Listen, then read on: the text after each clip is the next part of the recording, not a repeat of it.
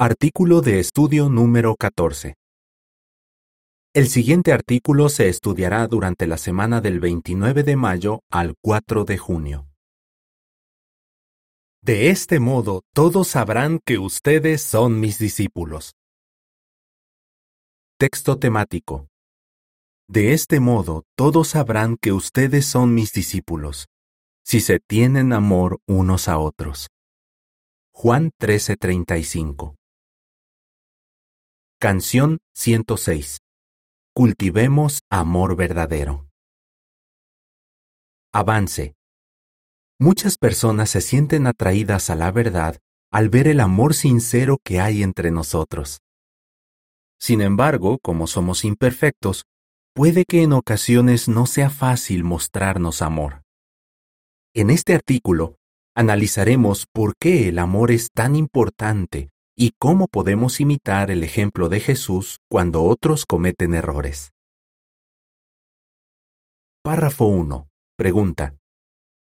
¿Qué les llama la atención a muchos cuando asisten por primera vez a una reunión?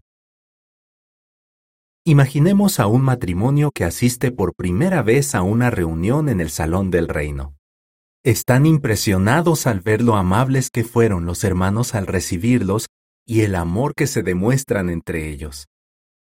De regreso a casa, la esposa le dice a su esposo, Los testigos de Jehová tienen algo especial, y me gusta. El comentario de la imagen para este párrafo dice, ¿Qué piensan muchas personas cuando ven el amor que se respira en el pueblo de Jehová? Párrafo 2. Pregunta. ¿Por qué algunos han dejado de servir a Jehová? El amor que existe en la congregación cristiana es realmente especial. Por supuesto, los testigos de Jehová no somos perfectos. Por eso, cuanto más conocemos a los hermanos, más probable es que veamos sus defectos. Tristemente, algunos han permitido que las imperfecciones de los demás los hagan dejar de servir a Jehová. Párrafo 3. Pregunta. ¿Qué identifica a los verdaderos cristianos? Fijémonos de nuevo en el texto temático de este artículo. Juan 13, 34 y 35 dice, Les doy un nuevo mandamiento, que se amen unos a otros, que así como yo los he amado, ustedes se amen unos a otros. De este modo, todos sabrán que ustedes son mis discípulos, si se tienen amor unos a otros. ¿Qué identificaría a los verdaderos seguidores de Cristo? El amor, no la perfección. Además, notemos que Jesús no dijo, De este modo ustedes sabrán que ustedes son mis discípulos, sino que dijo, De este modo todos sabrán que ustedes son mis discípulos. Así que Jesús dejó claro que tanto sus discípulos como otras personas reconocerían a los verdaderos cristianos por el amor sincero que se mostrarían unos a otros. Párrafo 4. Pregunta. ¿Qué es posible que se pregunten algunos? Algunas personas que no son testigos de Jehová puede que se pregunten, ¿Por qué es el amor lo que identifica a los verdaderos cristianos? ¿Cómo les mostró amor Jesús a sus apóstoles? ¿Y cómo imitar a Jesús? Es bueno que quienes ya somos testigos también nos hagamos estas preguntas. Hacerlo nos ayudará a mostrar más amor, sobre todo cuando otros cometan errores. ¿Por qué es el amor lo que identifica a los verdaderos cristianos? Párrafo 5. Pregunta. ¿De qué clase de amor está hablando Jesús en Juan 15, 12 y 13? Jesús dejó claro que el amor que identificaría a sus seguidores sería muy especial. Juan 15, 12 y 13 dice, Este es mi mandamiento, que se amen unos a otros tal como yo los he amado. Nadie tiene amor más grande que quien da su vida por sus amigos. Fijémonos en el mandamiento que Él les dio, que se amen unos a otros tal como yo los he amado. ¿A qué clase de amor se estaba refiriendo? Él mismo explicó que se trata de un amor que hace que un cristiano esté dispuesto a morir por su hermano. La nota a pie de página dice, Vea el libro Ven, sé mi seguidor, capítulo 17, párrafos 10 y 11. Fin de la nota. Párrafo 6 pregunta. ¿Cómo destaca la palabra de Dios la importancia del amor? La palabra de Dios enseña que el amor es muy importante. Muchos dicen que versículos como los siguientes son sus favoritos. Dios es amor. Primera de Juan 4:8. Ama a tu prójimo como te amas a ti mismo. Mateo 22:39. El amor cubre una multitud de pecados. Primera de Pedro 4:8. Y el amor nunca falla. Primera a los Corintios 13:8. Estos versículos y muchos otros destacan lo importante que es cultivar y demostrar esta cualidad tan hermosa. Párrafo 7 pregunta. ¿Por qué Satanás no puede lograr que las personas se unan y se muestren amor?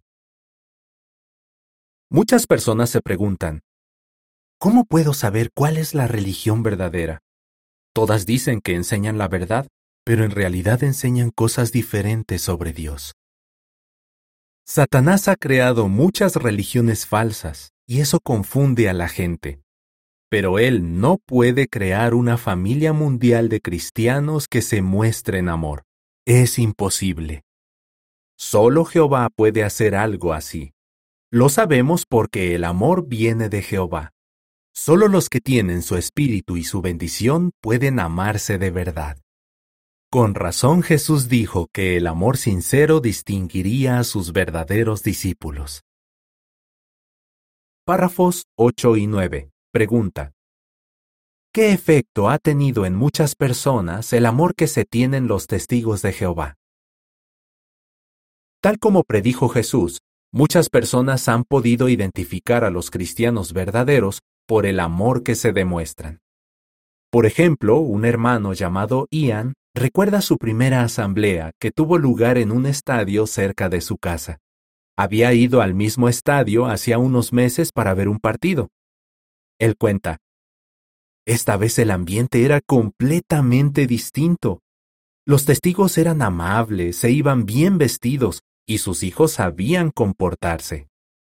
Y añade, lo que más me impresionó fue que todos se veían contentos y en paz, precisamente lo que yo anhelaba. No recuerdo ninguno de los discursos que se pronunciaron, pero la conducta de los testigos se grabó para siempre en mi memoria.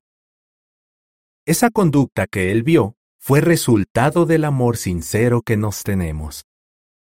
Como amamos tanto a nuestros hermanos, los tratamos con bondad y respeto. La nota a pie de página dice, Vea el artículo Al fin mi vida tiene sentido, de la Atalaya del 1 de noviembre de 2012, páginas 13 y 14. Fin de la nota.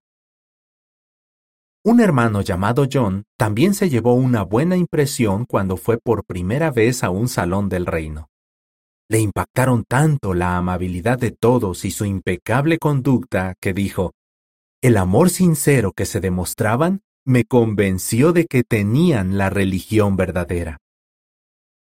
Lo cierto es que hay muchas más experiencias que confirman que los testigos de Jehová son los verdaderos cristianos.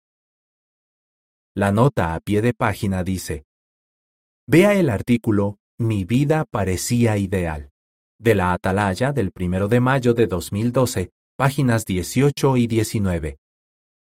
Fin de la nota. Párrafo 10. Pregunta. ¿Qué ocasiones pondrán a prueba nuestro amor? Tal como dijimos al inicio, ninguno de nuestros hermanos es perfecto. Tarde o temprano van a hacer o decir algo que nos ofenda. La nota a pie de página dice, Este artículo no está hablando de pecados graves como los que se mencionan en 1 a los Corintios 6, 9 y 10. Los ancianos deben atender esos casos. Fin de la nota. Esas ocasiones pondrán a prueba nuestro amor. ¿Qué nos ayudará a reaccionar de la manera correcta, con amor? Veamos el ejemplo de Jesús. ¿Cómo demostró Jesús que amaba a sus apóstoles? Párrafo 11. Pregunta. ¿Qué demostraron Santiago y Juan en cierta ocasión? Jesús no esperaba perfección de sus seguidores. Más bien los ayudó con amor a corregir sus defectos para que pudieran tener la aprobación de Jehová. En cierta ocasión, los apóstoles Santiago y Juan hicieron que su madre le pidiera a Jesús que les diera puestos importantes en el reino. Los dos apóstoles demostraron que estaban siendo orgullosos y ambiciosos. Párrafo 12. Pregunta. ¿Por qué sabemos que Santiago y Juan no fueron los únicos que tuvieron una mala actitud? Santiago y Juan no fueron los únicos que tuvieron una mala actitud en aquella ocasión. Fijémonos en cómo reaccionaron los demás apóstoles. Cuando los otros diez se enteraron de esto, se indignaron con los dos hermanos. Mateo 20:24 Podemos imaginarnos lo tensas que se pusieron las cosas. Quizás los demás apóstoles les dijeron a Santiago y Juan, ¿quiénes se creen que son para pedir puestos importantes en el reino? Ustedes no son los únicos que han trabajado duro con Jesús. Nosotros nos merecemos esos puestos tanto como ustedes. En todo caso, en aquella ocasión los apóstoles dejaron de tratarse con cariño. Párrafo 13 pregunta. ¿Cómo trató Jesús a los apóstoles a pesar de sus imperfecciones? ¿Cómo reaccionó Jesús? Él no se indignó. No dijo que los reemplazaría por hombres que fueran más humildes, que se trataran siempre con amor y que fueran mejores apóstoles. Más bien razonó pacientemente con ellos porque sabía que tenían un buen corazón. Mateo 20, 25 a 28 dice, Pero Jesús los reunió a todos y les dijo, Saben que los gobernantes de las naciones dominan al pueblo, y que los hombres importantes tienen autoridad sobre la gente. Entre ustedes no debe ser así. Más bien, el que quiera llegar a ser grande entre ustedes tiene que servir a los demás, y el que quiera ser el primero entre ustedes tiene que ser esclavo de los demás. Eso fue lo que hizo el Hijo del Hombre. Él no vino para que le sirvieran, sino para servir a los demás y para dar su vida como rescate a cambio de muchas personas. A pesar de que no fue la primera ni la última vez que los apóstoles discutieron sobre quién era el más importante, Jesús siempre los trató con amor. El comentario de la imagen para los párrafos 11 a 13 dice, Jesús les mostró amor a sus apóstoles incluso cuando cometieron errores. Párrafo 14 pregunta, cómo era el ambiente en el que se criaron los apóstoles de Jesús. Sin duda Jesús tomó en cuenta el ambiente en el que se criaron los apóstoles. En esa época, los líderes religiosos les daban mucha importancia a la posición social y a los puestos de autoridad. Compare con el video Asientos del Frente en la Sinagoga, de la nota de estudio de Mateo 23.6. De hecho, los líderes religiosos judíos se creían superiores a los demás. La nota a pie de página dice, se dice que mucho tiempo después un líder religioso judío afirmó, El mundo posee no menos de treinta hombres tan justos como Abraham. Si hay treinta, mi hijo y yo somos dos de ellos. Si hay diez, mi hijo y yo somos dos de ellos. Si hay cinco, mi hijo y yo somos dos de ellos. Si hay dos, somos mi hijo y yo. Si solo hay uno, soy yo. Fin de la nota. Jesús sabía que ese ambiente podía influir en cómo los apóstoles se veían a sí mismos y a otros. Él no esperaba perfección de ellos ni se alteraba cuando cometían errores. Como sabía que tenían un buen corazón, los ayudó con paciencia a reemplazar el orgullo y la ambición por la humildad y el amor. ¿Cómo podemos imitar a Jesús? Párrafo 15 pregunta. ¿Qué aprendemos de lo que pasó con Santiago y Juan? Podemos aprender mucho de lo que pasó con Santiago y Juan. No estuvo bien que ellos pidieran puestos importantes en el reino. Pero tampoco estuvo bien que los otros apóstoles dejaran que eso afectara su unidad. En cambio, Jesús trató a los doce apóstoles con amor y cariño. ¿Qué aprendemos? No se trata solo de los errores que cometen los demás, sino de cómo reaccionamos cuando los cometen. Por eso, cuando nos sintamos ofendidos por algo que hizo un hermano, preguntémonos, ¿por qué me molestó tanto lo que hizo? ¿Será que yo tengo que mejorar en algo? ¿Estará pasando el hermano por algún momento difícil? ¿No será mejor mostrar amor y dejarlo pasar, aunque me parezca que tengo razones para sentirme así? Si siempre tratamos a los demás con amor, demostraremos que somos los verdaderos cristianos. Párrafo 16 pregunta. ¿Qué más podemos aprender del ejemplo de Jesús? El ejemplo de Jesús también nos muestra que debemos esforzarnos por entender a nuestros hermanos, Claro, Jesús podía leer los corazones, nosotros no. Pero lo que sí podemos hacer es ser pacientes con nuestros hermanos cuando se equivocan. Algo que nos ayudará es conocerlos mejor. Veamos un ejemplo. Párrafo 17 pregunta. ¿Qué pasó cuando un superintendente de circuito se esforzó por conocer mejor a un hermano? Un superintendente de circuito que servía en África Oriental conoció a un hermano que parecía tener una personalidad difícil. ¿Se quedó el superintendente con esa primera impresión? Él cuenta. En vez de evitarlo, me decidí a conocerlo mejor. Así aprendió que las cosas que había vivido el hermano influyeron en su carácter. Él dice, una vez que comprendí lo intensa que había sido su lucha por superar el pasado y lo mucho que había progresado, no pude menos que admirarlo. Nos hicimos buenos amigos. Si nos esforzamos por conocer mejor y entender a nuestros hermanos, será más fácil tratarlos con amor. Párrafo 18. Pregunta. ¿Qué preguntas podemos hacernos si un hermano nos ha ofendido? Puede que en ocasiones nos parezca necesario hablar con un hermano que nos ofendió. Pero antes de dar ese paso, debemos hacernos un autoexamen. ¿Tengo todos los hechos? ¿Será que lo hizo sin querer? ¿Hice yo algo parecido en el pasado? Si hablo con el hermano, ¿crearé un problema mayor que el que estoy intentando solucionar? Proverbios 26:20 dice, donde no hay leña, se apaga el fuego, y donde no hay calumniador, se acaba la pelea. Si dedicamos tiempo a pensar en estas preguntas, tal vez lleguemos a la conclusión de que es mejor mostrar amor y olvidar el asunto. Párrafo 19. Pregunta. ¿Qué estamos decididos a hacer? Como grupo, los testigos de Jehová demuestran ser los verdaderos discípulos de Cristo. ¿Y cómo podemos hacerlo individualmente?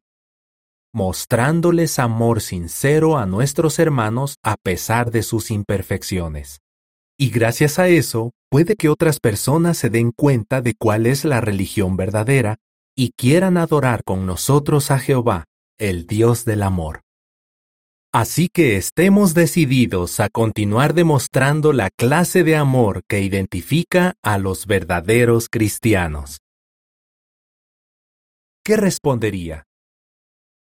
¿Por qué es el amor lo que identifica a los verdaderos cristianos?